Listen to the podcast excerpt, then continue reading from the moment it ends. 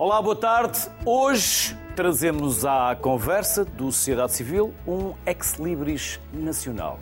Erguidos em brindes, bebidos como aperitivo ou no final de uma refeição, durante muito tempo pouco valorizados nacionalmente, mas hoje reconhecidos internacionalmente pela sua qualidade. Falo dos vinhos generosos portugueses. Moscatel de Setúbal e Douro, vinho do Porto, Carcavelos e Madeira. Reunimos um painel de produtores e especialistas para, durante os próximos 60 minutos, nos falarem destes produtos. Vamos começar aqui bem perto, em Setúbal. Joana Vida, gerente na Venâncio da Costa Lima, é a minha primeira convidada. Olá, Joana. Boa tarde. Olá, boa tarde. E a vossa adega já vai na quarta geração. Vamos conhecer a vossa história? É, é verdade.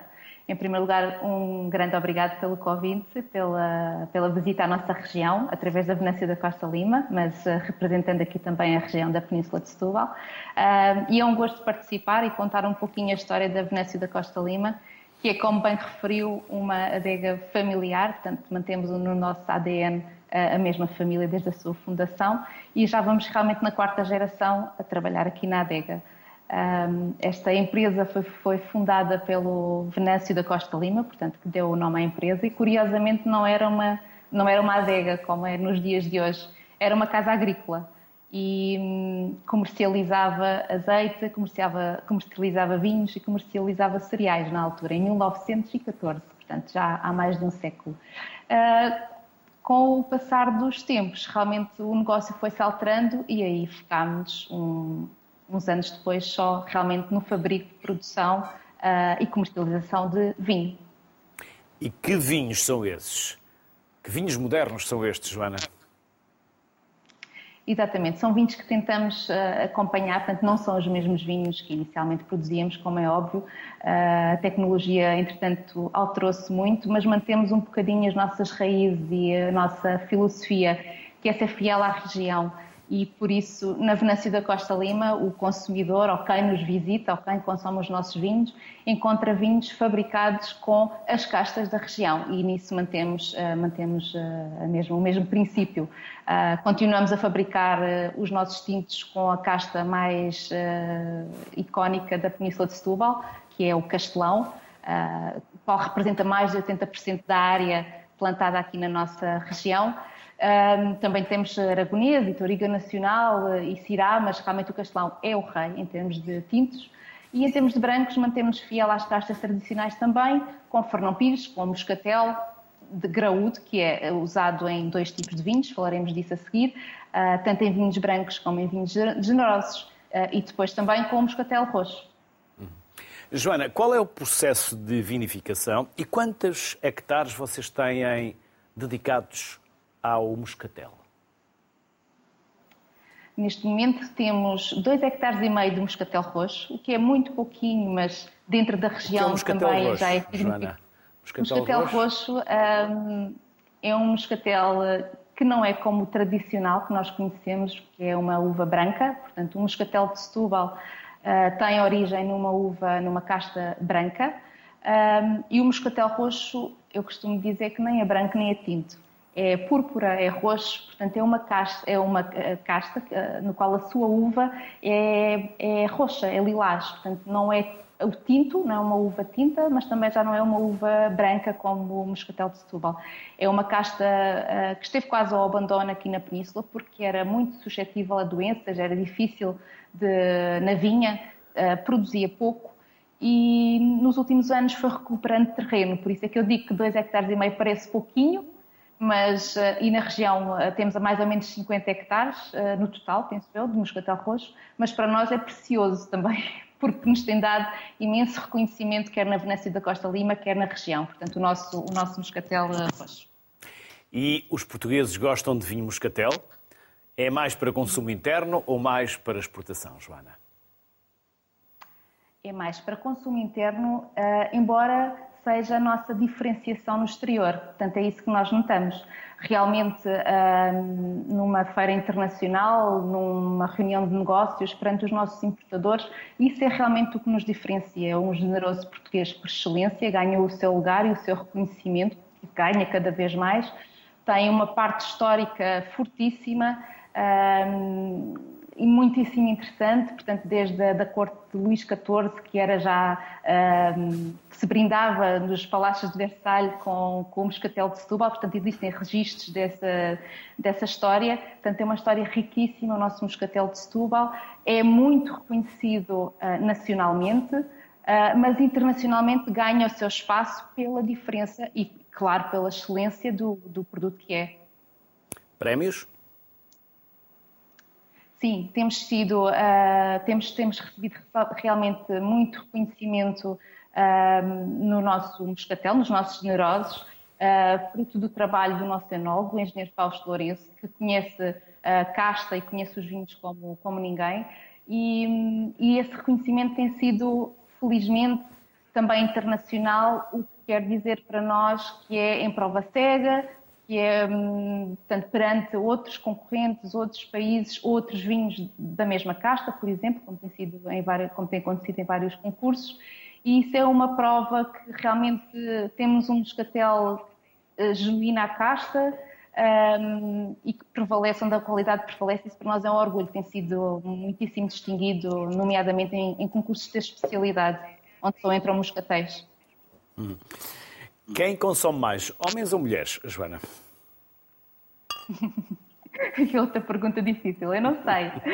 sei que realmente posso, posso dizer-lhe que hum, muitos homens consomem, mas pelo perfume, que é um vinho muito floral, não é? O Moscatel de Setúbal, quando é jovem, é um vinho que cheira hum, a, flor, a tília, a chá, portanto é um vinho também acaba por ser muito feminino.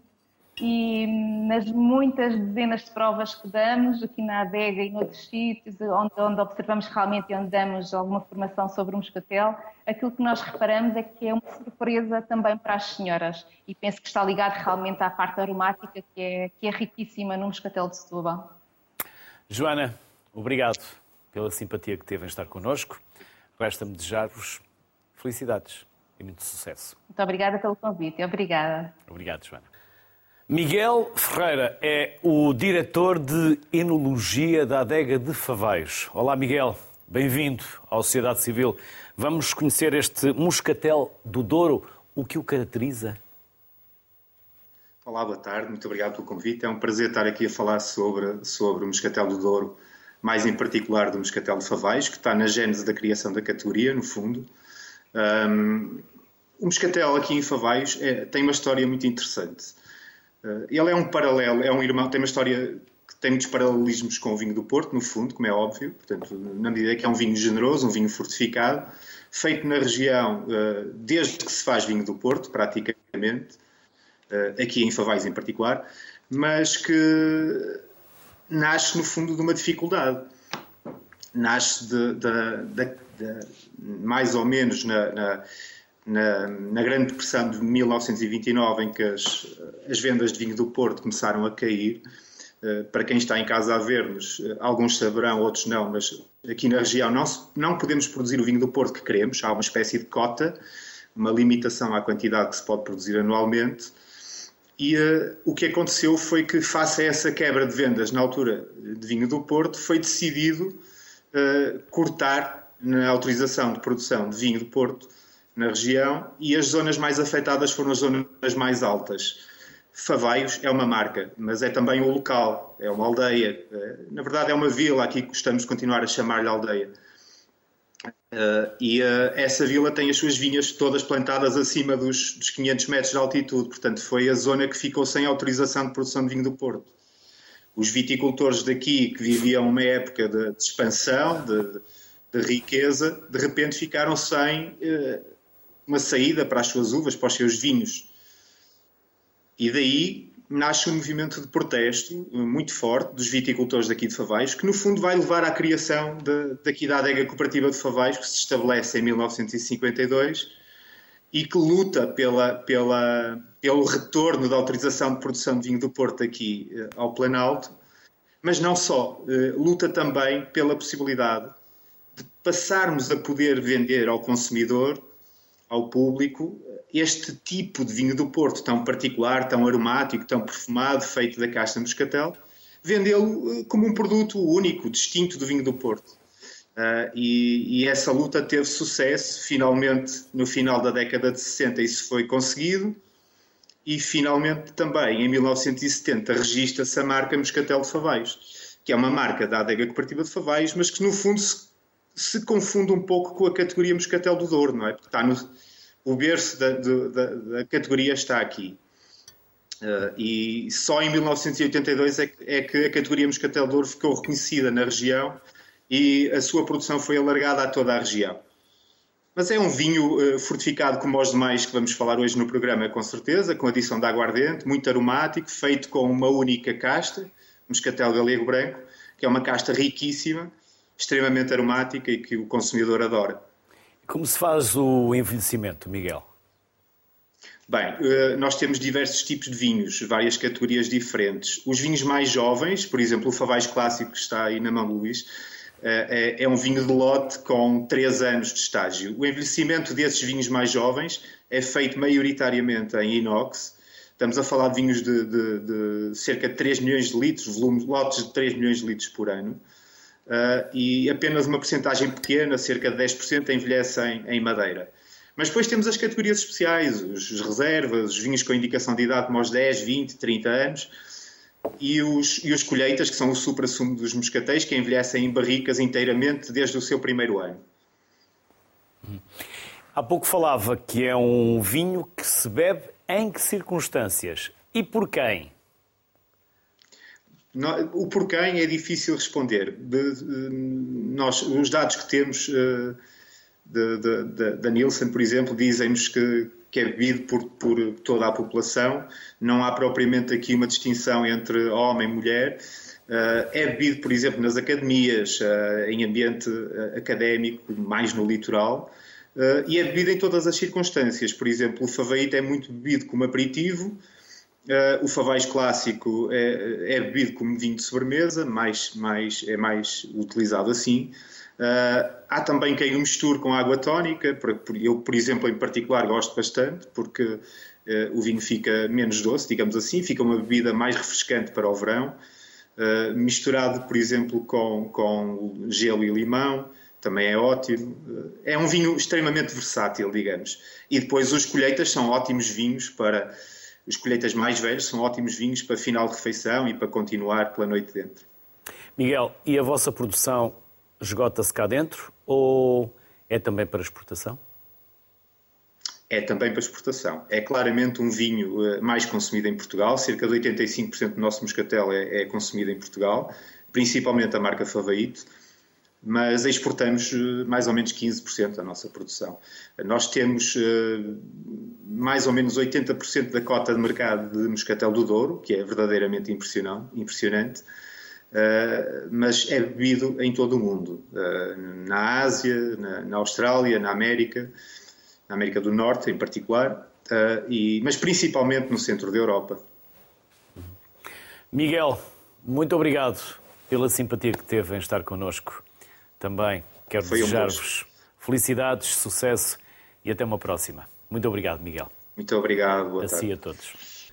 Os vinhos do Porto lideram as exportações dos vinhos da região, por isso juntamos à conversa alguém que muito tem feito pela região e pelo reconhecimento da qualidade dos seus vinhos. Dirk Niport. Olá, Dirk. Boa tarde. Bem-vindo. É um gosto recebê-lo. Um prazer é um, praticamente um embaixador do Douro, do Norte e de Portugal. Quinta geração, Dirk, em Portugal? A sexta já está a trabalhar comigo e agora sou avô, de maneira que já existe uma sétima geração, de maneira que estou todo babado. Vamos conhecer um pouco da história destas cinco gerações até chegar à sexta e depois perspectivamos o que é que vai acontecer com a sétima. A Nipor nasceu em 1842 Uh, não sabemos exatamente a razão de a família holandesa vir para Portugal, uh, mas assumimos que ou terá sido por causa de têxteis ou bacalhau, mas saber, saber não sabemos. Aliás, a empresa foi criada por um outro holandês, Kebab, e sete anos depois ele morreu e desde aí que a empresa ficou na família e é Mifor. Um, e eu comecei a trabalhar com o meu pai em 87.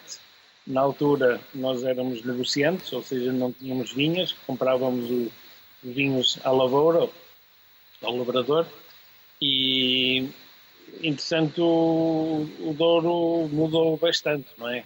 Uh, hoje a parte de vinhos de mesa tornou-se muito importante e é muito importante para a região haver as sinergias entre o vinho do Porto, claro, mesa e o turismo. Uh, e eu penso que o Douro está a passar uma fase muito importante, um turismo a crescer muito, o vinho de mesa a crescer dramaticamente, a qualidade cada vez melhor, em todos os aspectos e mais algum, de maneira que o Douro está no bom caminho. Dirk, o que nos enviou ainda não chegou, mas estamos a mostrar as imagens que nos podem também ajudar a conhecer-vos melhor. Quantas garrafas? Já agora, vamos conhecer melhor os vossos vinhos. Que tipo de vinhos? O que é que os caracteriza? Quais uh, as características, Dirk? eu sou muito criticado por ter mudado o estilo dos vinhos nos últimos anos, mas eu, eu diria que é exatamente o contrário. Uh, em vez de ficar estático e parado, a gente evoluiu positivamente.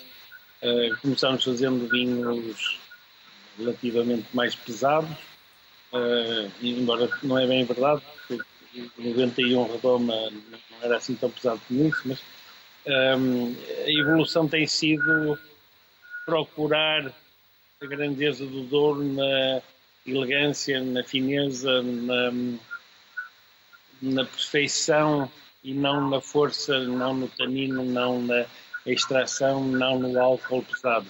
Uh, tem sido um caminho árduo e complicado, principalmente em Portugal, porque ainda se vive muito a ideia que o grande vinho português tem que ter 15 graus, tem que ter muita madeira, tem que ter muita cor e tem que magoar quando a gente bebe e não é o caminho que a gente está a seguir, mas uh, felizmente as coisas estão a correr muito, muito bem e, e está tudo, está tudo muito, muito bem. Também por isso é que vocês têm vários vinhos premiados. Quais?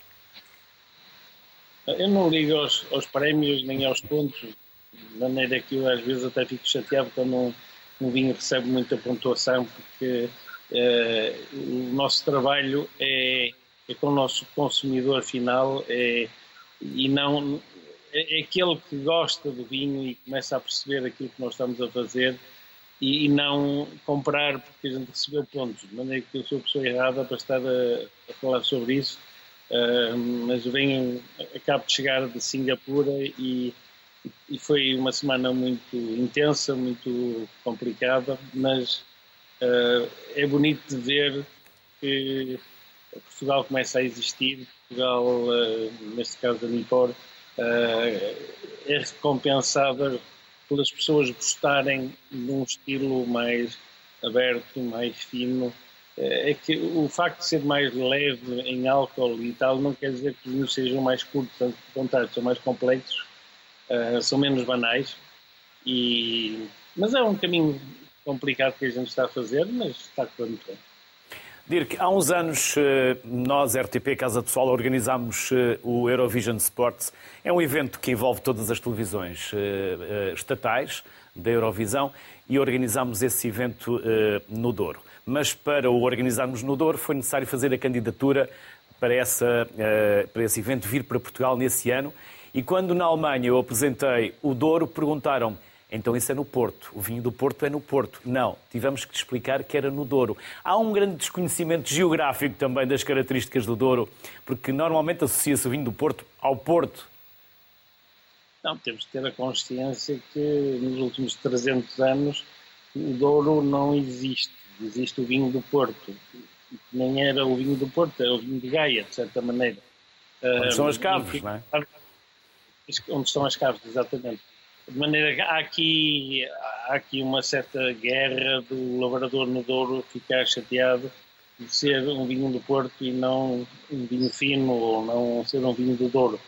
Mas isso penso que está a mudar. Uh, e como eu digo, quer dizer, uh, é verdade que o, uh, o, o vinho do Porto é o que fez o Douro, e vai continuar a ser, e para mim, a gente não pode dizer que é o melhor vinho do mundo, mas tendencialmente a gente diz.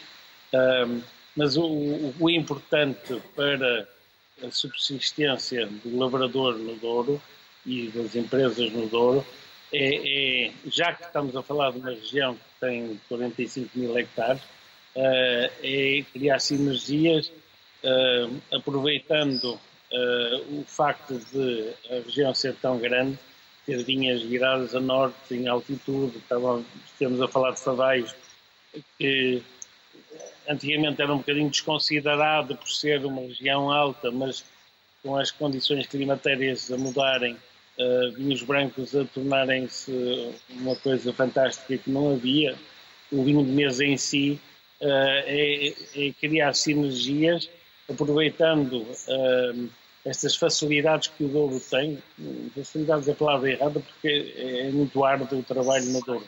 Mas uh, o facto de haver vinhas viradas a norte, uh, em altitude, uh, climas frescos, e, e isso dá-nos a possibilidade de conjugar o vinho de mesa branco, o vinho de mesa rosé, tinto, com o grande vinho de Porto que gosta um bocadinho mais de calor. E depois ainda temos a parte que eu acho que é mesmo cada vez mais importante, que é o turismo. Uh, e é muito importante trazer as pessoas a conhecerem a dificuldade, a dureza, a imensidade, a beleza do Douro. Dirk, quantas garrafas de Porto vocês produzem por ano? Mais ou menos meio milhão de garrafas. Nós somos, não somos uma das casas pequeninas. Não sei se somos a mais pequenina, mas. Dirk, muito obrigado pela simpatia que teve em estar connosco. Quero também desejar-vos felicidades, sucesso, mas uh, o sucesso também dá muito trabalho, dá alguma sorte. Por isso, bem-ajam e até uma próxima. Tal, diga, diga. É, diga, tal diga. sorte. A tal sorte dá muito trabalho. Dá muito trabalho ter sorte, mas também só protege os audazes. Por Olha, isso... saudinha com um chá. Obrigado. Obrigado, Dirk. Até uma próxima. Vamos chamar à conversa o Alexandre Lisboa. O Alexandre regressa à sociedade civil, é coordenador técnico do projeto da Vinha e do Vinho de Carcavelos, Vila Oeiras. Olá, Alexandre. Boa tarde. Olá, boa tarde. Muito obrigado pelo convite. Já aqui falámos. É um orgulho para nós. Obrigado. E é um gosto para nós também ter-vos connosco. Já aqui falámos deste vinho, mas vamos lá repetir, vamos lá voltar a falar e conhecer novamente este vinho. Alexandre. Vamos à Bem, sua história. É um vinho... Podemos ir à sua história? é, uma história é, é uma história longa, com, com, também com uma história mais recente, também de, feliz e de grande oportunidade.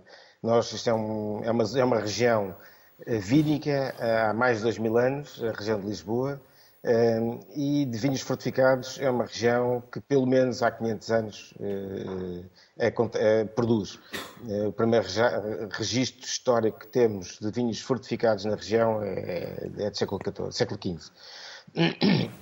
Naturalmente foi com o Marquês de Pombal e com a, sua, com a sua instalação em Oeiras, na Quinta do Marquês de Pombal, a sua quinta de, de recreio familiar, que este vinho ganhou mais dimensão com grande impacto a nível nacional, mas acima de tudo também com grande impacto a nível internacional.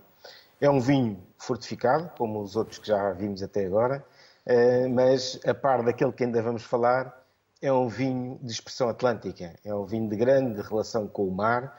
Ah, estamos a poucos metros, poucas centenas de metros da primeira linha de mar, na costa sul de Lisboa, que é esta linha do Estoril, e é uma região tão pequena que vai de Passo de Arcos a São João, apanha um bocadinho do Conselho de Oeiras e um bocadinho do Conselho de Cascais. É de facto muito pequeno. Eh, a história recente, somente no século XX, eh, e apesar desta região ter sobrevivido ao ídio, ao mildio e à filoxera, quase não sobreviveu à construção urbana e à expansão urbana entre Lisboa e Cascais. E aí, eh, de facto, a última metade do século XX foi desastrosa para a região, havendo uma redução significativa da área de vinha e também de quantidade de produtores. Neste momento, eh, temos 31 hectares de vinha em toda a região marcada, isto é um, isto é um quintalzinho no Alentejo, eh, com cerca de 5 quintas diferentes ainda com área de vinha, e nós, Câmara Municipal do Eira, estamos a explorar 19 dos 31 hectares aqui na Quinta de Macas Pombal, onde fazemos os nossos vinhos generosos de Carcavelos. Vila Alexandre, Alexandre, este é um projeto público de recuperação de património também.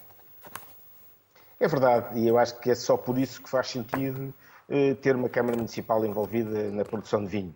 Um, isto foi um projeto que começou uh, nos anos 80, no início dos anos 80, com a, replantação da vinha na Quinta de Macas Pombal, promovida por um dos diretores da Estação Agronómica Nacional, o engenheiro Luís Carneiro, e desde logo a Câmara se associou à, à, à Estação Agronómica Nacional, ao Ministério da Agricultura, como parceiro deste projeto. Uh, houve um, um, período ainda extenso, de quase 20 anos, de, de estudo, de investigação por parte dos investigadores de, de, do Ministério da Agricultura, nomeadamente da Estação Vitivinícola de Dois Portos, a engenheira Estela Carvalho, a engenheira Belchior, e, que, e a Câmara sempre numa perspectiva de, de colaboração e de sponsorização do projeto. E a partir de 2006, quando foi necessário dar um cunho mais comercial, sabendo que a tecnologia estava dominada, a Câmara, então, em acordo com a Estação Agronómica, assumiu a coordenação deste projeto e desde aí que temos uh, uma equipa de funcionários públicos uh, a fazer vinho e a vender vinho. E relativamente bem. E a vender para quem e para onde, Alexandre? Estamos a vender um bocadinho uh, para todo lado. Nós estamos essencialmente com, com, com o, o, mercado nacional ainda, ainda prevalece em relação ao mercado externo, mas estamos a vender, a vender já para quase 10, 10 países diferentes. Estamos a vender principalmente para, a região eh, de Lisboa e centro, mas estamos também já com presença no, no Algarve e, no, e no, Norte, no Porto. E o que é fantástico ver é a, recepção, a receptividade das pessoas do Porto, que estão habituadas a provar os vinhos do Porto, ao vinho de Carcavelos. E isto é precisamente pela sua unicidade, pela sua diferença. E isto é. Nós somos um país tão pequeno um, e com, com tanta tradição nos vinhos fortificados, e temos quatro regiões demarcadas de vinhos generosos, mais o Moscatel do Douro, uh, e todos eles são diferentes, todos eles com uma marca uh, muito importante de, que, que, os torna únicos. Uh, o Dirk há pouco estava a falar nos vinhos mais elegantes, menos marcados pelo álcool do Porto, e é aquilo que nós acreditamos aqui também. Geralmente o Carcavelos vai para os 18, 19 graus, não vai para os 21, Uh, e aquilo que o caracteriza é precisamente esta elegância, a elegância na relação das, das características principais do vinho fortificado, que é o açúcar e o álcool, uh, conjugada com a acidez e, neste caso, a salinidade, que é algo que os aproxima, se calhar, mais dos madeiras do que de outros quaisquer. Alexandre, e em que circunstâncias se bebe e se prova este vinho? Olha, sabe que isso é, isso é, uma pergunta interessante, porque geralmente estes vinhos são vinhos de celebração, como, como fez na, na, introdução deste programa. São vinhos em que se, se guardam para os momentos, para a Páscoa, para, para o Natal, para a passagem de ano, ou para, ou para, ou para os anos, para, para os aniversários. E aquilo que nós estamos a verificar é que o nosso consumidor fideliza-se na primeira prova e, eh, de uma forma geral, mantém a garrafa aberta e vai consumindo regularmente. Por isso, eh, os momentos deixaram, deixaram de ser de celebração, passaram para ser quase de consumo regular. É claro que são vinhos doces e, por isso, muito mais apropriados para vinhos de entrada, com, com os queijos ou com patês, eh, mas acima de tudo são vinhos de sobremesa. Os mais complexos, de maior, mais antigos e de maior complexidade, são ótimos para, para, para digestivo, para fim de refeição e para nos acompanhar durante uma noite inteira e é assim que eu gosto de beber eh, como digestivo. Alexandre, estou a reconhecer esse cenário porque já fizemos uma emissão especial do Sociedade Civil. Alexandre, foi bonito, um gosto né? muito bonito esse cenário e é fantástico. Alexandre, mais uma vez obrigado por este regresso e pela simpatia que teve em estar connosco. Sucesso, felicidades. Nós é que agradecemos. Muito obrigado. E até uma próxima. Obrigado. Francisco Albuquerque, enólogo da Blendis, junta-se à Sociedade Civil. Olá, Francisco. Boa tarde. Olá, muito obrigado pelo convite. Antes de mais, eh, é sempre uma honra estar presente eh, num canal eh, como o vosso. Nosso, RTP2, tal como a RTP, é serviço público é de todos. E a sociedade civil, mais ainda porque é exatamente da sociedade civil. Exatamente. Francisco, vou citar aqui a revista de vinhos.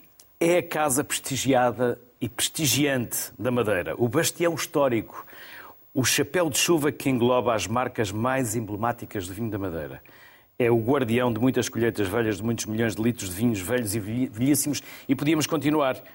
Quem é que vos elegeu como uma das adegas, das melhores adegas do mundo, recentemente?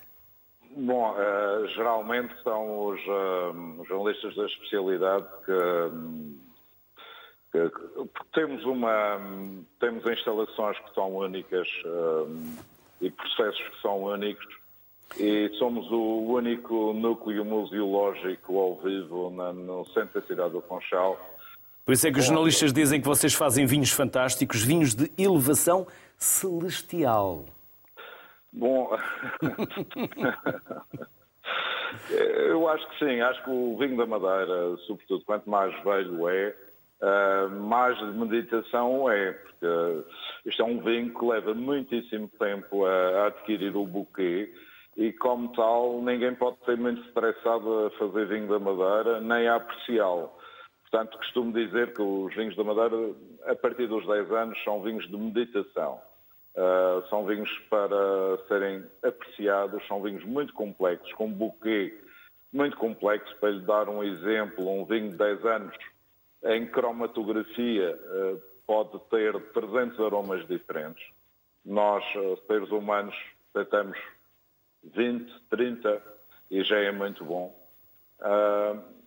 são vinhos extremamente complexos, feitos por um processo também único, com um envelhecimento longo que, em que se recorre, uh, no fundo, uh, um pouco ao calor para uh, traduzir o que se passava nos navios, porque a origem do vinho da Madeira tem a ver com as travessias oceânicas, idas para os Estados Unidos, Brasil, Índias Orientais, regresso, anos depois, seis anos depois, cruzavam os vinhos faziam o balastro do, do, dos navios para estarem na vertical, uh, nas caravelas e nas naus, uh, cruzavam muitas vezes os trópicos, quatro e seis vezes.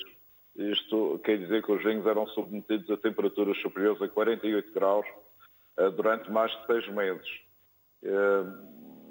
A madeira tem esta técnica que é específica, chamada estufagem, eh, que essa estufagem eh, pode ser artificial, pode ser natural e pode ser eh, semi-artificial. Digamos assim, quando eu digo artificial é quando nós simulamos esse aquecimento em tanques com serpentinas que por contacto aquecem o vinho durante 4 meses a 45 graus, nós chamamos de estufagem esse processo, que é único, e depois podem ser em quartos aquecidos durante 6 meses, ou, uh, pura e simplesmente, o chamado vinho de canteiro, durante os primeiros cinco anos, são colocados nos sótãos e nos andares superiores dos edifícios, onde uh, os vinhos têm quebras por desidratação à temperatura ambiente uh, superiores a 4%. Posso lhe dizer que, em média, nesses armazéns, nós medimos sempre, todos os dias, a, a umidade e a temperatura e as, e as quebras o chamado vinho que se evapora para os anjos por desidratação, eh, chegamos a perder em 5 anos mais de 25% do volume inicial. Quer dizer que se você fizer 100 mil litros, passados 5 anos, só tem 75 mil. Mas é um processo que é essencial uh, ao desenvolvimento deste buquê único do, do vinho da Madeira, uh, que só se consegue, que no fundo é o, é o vinho mais, uh, digamos, Uh, nós quase fazemos um bocadinho para as pessoas que fazem vinho mesa o anti-vinho, porque é um paradoxo. Nós temos uh, castas únicas, com características únicas, cheias de antioxidantes, e nós, no fundo, quando aquecemos qualquer coisa, estamos a provocar uma oxidação. E nós uh, só podemos fazer estas técnicas porque os vinhos estão carregados de antioxidantes naturais, como sabe, eh, tem uma acidez elevada, uma acidez fixa. Eh, como sabe, os ácidos são antioxidantes naturais e os nossos frutos e tudo o que é produzido na madeira eh, mesmo as bananas são mais ácidas, sendo um fruto doce, você encontra sempre alguma acidez, até nas bananas. Verdade. Portanto... Francisco, qual é o perfil dos consumidores daquela que é uma das adegas mais, uh, uma das melhores adegas do mundo, a vossa? Quem são? Qual é o perfil? São nacionais? Normalmente, vós, que a instalação que temos lá embaixo, nós recebemos todo o tipo de clientes. Mas são essencialmente uh, jovens millennials que os pais e os avós sempre viram uma garrafa em Inglaterra ou nos Estados Unidos de madeira e vem, viam um avô tomar e têm curiosidade em provar uh, esse vinho e são os melhores investidores nos vinhos uh, da madeira de, de grande qualidade são os colecionadores, porque nós, por exemplo, quando engarrafamos os nossos vintage, chamam-se frasqueiras. E para fazer um frasqueira, uh, o vinho tem que envelhecer no mínimo 20 anos em caixa. E só engarrafamos em média 2 mil a 3 mil garrafas. Portanto, é sempre um vinho de um só ano numa só casta raro. Portanto, os colecionadores têm sempre muita potência em comprar esses vinhos uh, winehouses, uh, e, ou são fulanos que, que, gostam muito de vinho e percebem muito de vinho e que compram desses vinhos, ou são uh, famílias que encontram nas datas de produção desse vinho uma data, digamos, assinalada ou do casamento, ou do, do nascimento de um filho, ou de uma idade, e que nos compram esses vinhos. Uh, os vinhos mais novos no fundo é uma heterogeneidade de pessoas que nos visitam, como sabe a Madeira é muito cosmopolita, em termos de turismo, e hum, quem visita as nossas adegas obrigatoriamente tem que provar, temos salas de provas e as pessoas uh, pagam ou têm provas grátis desde que façam a visita guiada e isso, um, sobretudo vinhos, os vinhos mais novos da Madeira têm 3 anos e, e são os vinhos ditos mais simples, mais fáceis de provar sendo que os outros eh, mais, os vinhos mais velhos são vinhos mais complexos. Algumas pessoas ficam surpreendidas e, entre os, e dentro desta complexidade toda ainda temos cinco castas brancas, uma tinta e, e, uma que nem a tinta nem a branca, que por isso é que se chama bastardo, que uh, vem, para lhe dar um exemplo, eu faço um milhão de garrafas e faço cerca de 80 vinhos diferentes por ano, em média. Francisco, muito obrigado pela simpatia que teve connosco, em aceitar o nosso convite. Também desejar-vos sucesso e até uma espero próxima oportunidade. Francisco. espero que nos visitem brevemente e, e muito Nós obrigado. Nós e, e todos aqueles que nos estiverem a ver aqui e, e, em todo o mundo, porque o programa passa em todo Naturalmente. o mundo. Muito obrigado, obrigado. Francisco. Obrigado. Até uma próxima. Obrigado. obrigado. Depois de visitarmos as adegas e falarmos com quem faz estes vinhos generosos, agora juntamos à Sociedade Civil uma dupla de peritos. Virgílio Loureiro, enólogo, e Teresa Gomes, escanção e educadora de vinhos. Aos dois, Virgílio e Teresa, bem-vindos. Virgílio, vamos saber quando começaram estes vinhos licorosos. Vem de onde? Em que parte da nossa história eles começam e aparecem? Virgílio, para já, um... provavelmente está aí um botão para ligar o som, porque não estamos a ver. A ver? Estamos, não estamos a ouvir. Mas. Agora sim, Virgílio, sim. Agora está? estamos a ouvir. Está? Agora está, sim, senhor. E muito bem. Virgílio, vamos à história destes vinhos licorosos. Boa tarde. Boa tarde. Uh, olha, eh, a história uh, continua por contar, porque, surpreendentemente, os historiadores portugueses, tirando a honrosa exceção dos vinhos do Porto e da Madeira, uh, parece que se esqueceram que havia outros. Uhum. Eu ando aos poucos a tentar eh, saber alguma coisa sobre o assunto e fico absolutamente surpreendido porque eh, a maior parte da informação é toda estrangeira. E resulta de eh, aspectos muito curiosos dos homens da linguística porque encontram nomes enigmáticos nos textos antigos, ingleses, flamengos, franceses, polacos, etc. E que depois procuram ir atrás deles a ver se conseguem perceber a origem do termo. E chegam sempre a Portugal. Porque eram vinhos famosos a partir pelo menos do século XIV, provavelmente do século XIII, e que os portugueses pura e simplesmente desconhecem. Ora bem, eh, esses vinhos foram famosíssimos na Europa medieval. E, eh, eh, por exemplo, quem é que sabe que o célebre Ozói era um dos vinhos mais prestigiados em Inglaterra no século XIV. E o Bastardo, e o Capric, ou Caparica, e o Campolide, de Campolide, e o Algarve, e se calhar até o Charneco, que se calhar quer dizer Charneca, e até o Ribadeu, que provavelmente quer dizer Ribatejo todos estes vinhos tinham um denominador comum.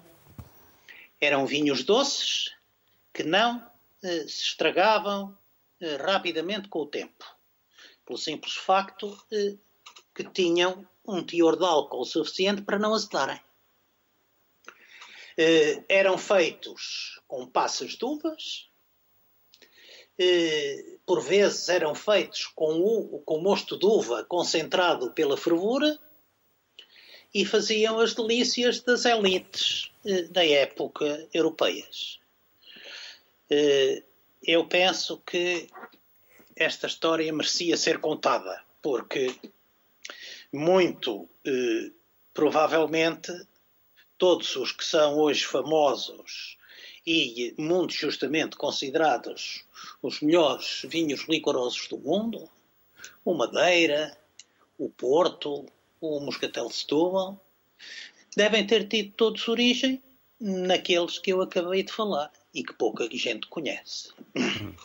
Teresa, como guardar, como servir, somos todos ouvidos. Olá, e ansiosos para saber como fazer. É muito fácil. Bem, obrigada. É fácil para quem sabe, Teresa. É fácil para quem sabe. Quem não sabe, aprende. Cá estamos para aprender nos próximos Temos... minutos consigo. Temos tudo, temos tudo em nossas casas ou na cozinha que nos vai salvar para poder desfrutar destes vinhos ao longo de vários dias. Como foi dito aqui, são vinhos uh, ainda muito associados a momentos de celebração e por vezes ah, é só para mim ou é só para duas pessoas, não vale abrir, a pena abrir a garrafa, depois se estraga. Nada disso. Como o professor Virgílio disse, também já foi aqui dito, são vinhos ricos em álcool e em açúcar, por isso eles conservam bastante depois estarem abertos na garrafa. Como consumir? Primeiro que tudo, esquecemos aqueles copos de formato de dedal, de tamanho minimalista, e sermos também generosos no copo que vamos escolher para servir, seja um porto, uma madeira, um carcavelos ou qualquer um dos moscatéis. Portanto, por que não pegar num copo a vinho branco, num copo que usamos no dia a dia para beber vinho às refeições e usá-lo para desfrutar de um destes vinhos. Portanto, o formato do copo é muito importante, vai permitir que o vinho que está fechado na garrafa, sabe-se lá há quantos anos, possa abrir, acordar no copo e dar-nos aromas e sabores que nos vão deliciar certamente. Outro facto muito importante para continuarmos a deliciar-nos com estes vinhos generosos portugueses, a temperatura. Temos que nos habituar a colocar as garrafas no frigorífico. Seja ele branco, seja ele tinto, mais uma vez, são vinhos muito ricos em álcool, muito ricos em açúcar e precisam de ser refrescados. Uhum. Nada de beber vinho à temperatura ambiente, já sabemos que isso não funciona para vinhos tintos e muito menos para vinhos generosos. Muito rapidamente, se formos a falar de um vinho branco, um vinho branco hum, seco, porque também usar doces. Um vinho, por, um vinho, branco pode ser um porto, por exemplo, ou mesmo algum carcavelos, uma versão mais seca, ou uma madeira. Uh, servi-lo entre os 8 a 10 graus de temperatura. Para isso, aqui sim, vamos ter que nos munir de um termómetro, um termómetro que podemos já utilizar na cozinha, ou então comprar aqueles termómetros de vinho que são fáceis de encontrar em grandes supermercados. Teresa, já... Branco, mas... Diga, diga, diga. Só para terminar, o branco doce, que é que também muitas pessoas gostam, e aqui já podemos falar um bocadinho também dos moscatéis. Uh, já subir um bocadinho os 10 uh, ah, e os 12, mas sempre para perceber todos os aromas e os sabores. Portanto, copo e temperatura é muito importante para desfrutar estes vinhos generosos. Virgílio e Teresa, uh, num minuto para cada um, porque também já não temos muito tempo. Virgílio, o que faz falta, o que está a faltar para conhecermos melhor a história dos nossos vinhos generosos? Eu acho que, acima de tudo, é a investigação histórica. Uh, e uh, eu gostava de chamar a atenção que colegas meus de, do Instituto de Agronomia estão presentemente a tentar fazer aquilo que se chama enologia histórica, que é eh, tentar reconstituir os vinhos eh, de há 500 anos atrás ou de há 600 anos atrás. Porque eh, só assim nós vamos conseguir saber como é que eram e eh, eh, porque é que tinham tanta fama. Eh, e eu acho que vai ser possível. Isso é muito importante, porque há eh, uma regra básica que nós em Portugal temos que eh, observar. Uma pessoa só gosta realmente daquilo que conhece a fundo. E infelizmente, a maior parte do vinho português não é conhecido a fundo, é só pela rama, porque tem dois mil anos de história e tem muito, muito para se desvendar. Teresa, Disse há pouco que devemos abandonar o copo tipo de dal, o cálice, e devemos escolher um copo maior. Mas com calor, doce e fresco, corre bem e tem álcool. Com moderação. Bem, é verdade. Com, Com moderação. moderação. Por isso, uh, mais uma vez, são vinhos que, embora por vezes os coloquemos no final da refeição, uh, eu recomendo sempre comermos algo. Uhum. Seja um, um, doce, um Para chocolate. que não caia um na queijo. fraqueza. Exatamente, exatamente. Portanto, as harmonizações aqui são, também são importantes. Um, e como disse, antes da refeição poderão ser umas azeitonas com um porto branco seco, poderá ser um queijo. Uh, no caso de uma entrada, já fiz entradas em que acompanhava com um porto Tawny 10 anos. O, o próprio vinho da Madeira pode por vezes acompanhar peças de sushi. Uh, portanto, são vinhos que também podemos pensar um bocadinho fora da caixa e acompanhar, pensar na combinação doce-salgado, em que temos o lado doce no copo e procuramos pelo lado salgado no prato. Poderá uh, ser outras formas de conhecer estes vinhos e de colocar estes vinhos muito conotados com os aniversários, com a passagem de ano, com casamentos e colocá-los na nossa mesa no dia a dia, mas não seja ao almoço de domingo. Teresa Gomes, Virgílio Loureiro, aos dois, muito obrigado pelos contributos que nos deixaram e pela simpatia que tiveram também em estar connosco. Bem-ajam. Obrigado. Até uma próxima. Até breve, Luís. Obrigado. Até breve. Um brinde ao que de bom, aliás, excepcional se faz em Portugal, como é o caso destes vinhos generosos. Boa tarde. Até amanhã.